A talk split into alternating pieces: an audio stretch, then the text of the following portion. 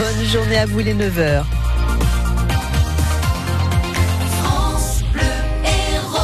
Les infos, Pascal Victory, 60 millions de consommateurs font le ménage dans, avec les produits ménagers.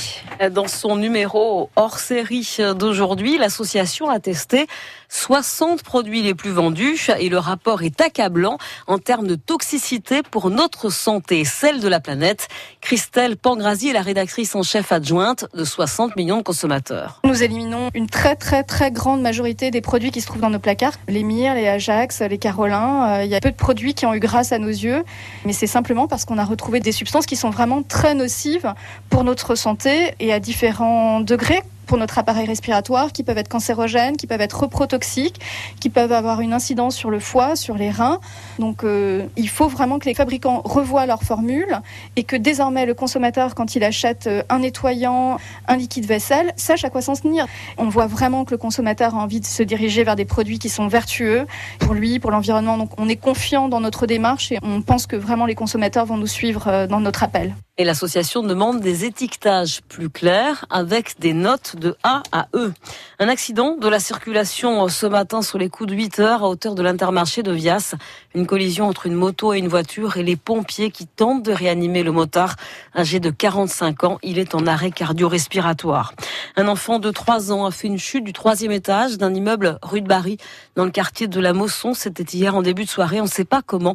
Il est tombé par la fenêtre. Il était inconscient quand les pompiers l'ont prise en charge. L'homme qui avait profané plus de 25 tombes à 7 ne s'est pas présenté à son procès. Il avait pourtant reconnu les faits, mais hier, il n'est pas venu à l'audience du tribunal correctionnel de Montpellier, alors qu'une vingtaine de familles propriétaires des tombes étaient là.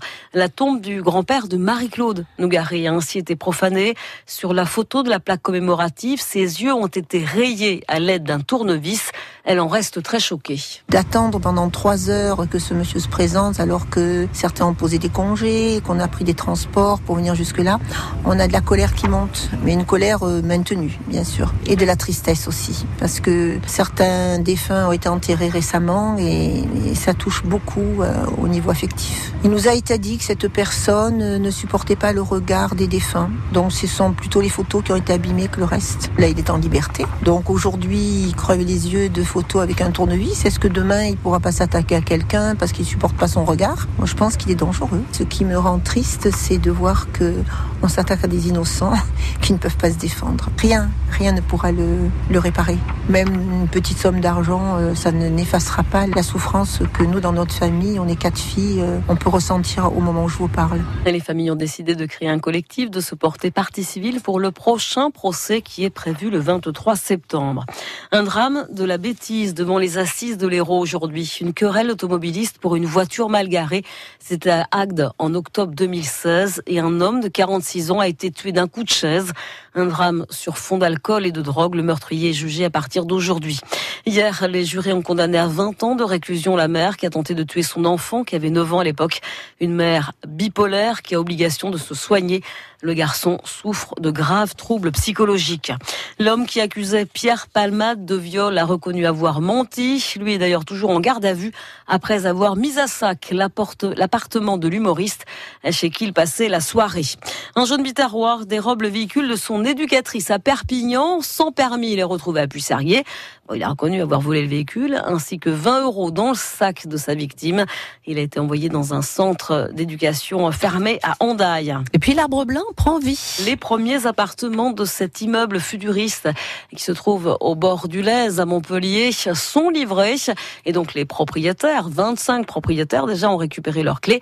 Alors cet immeuble fait 50 mètres de haut, 17 étages avec ses balcons suspendus dans le vide. Claire n'a pas résisté. C'est un appartement unique, euh, enfin dans une résidence unique à l'architecture assez atypique et, euh, et qui était pour moi une vraie folie architecturale.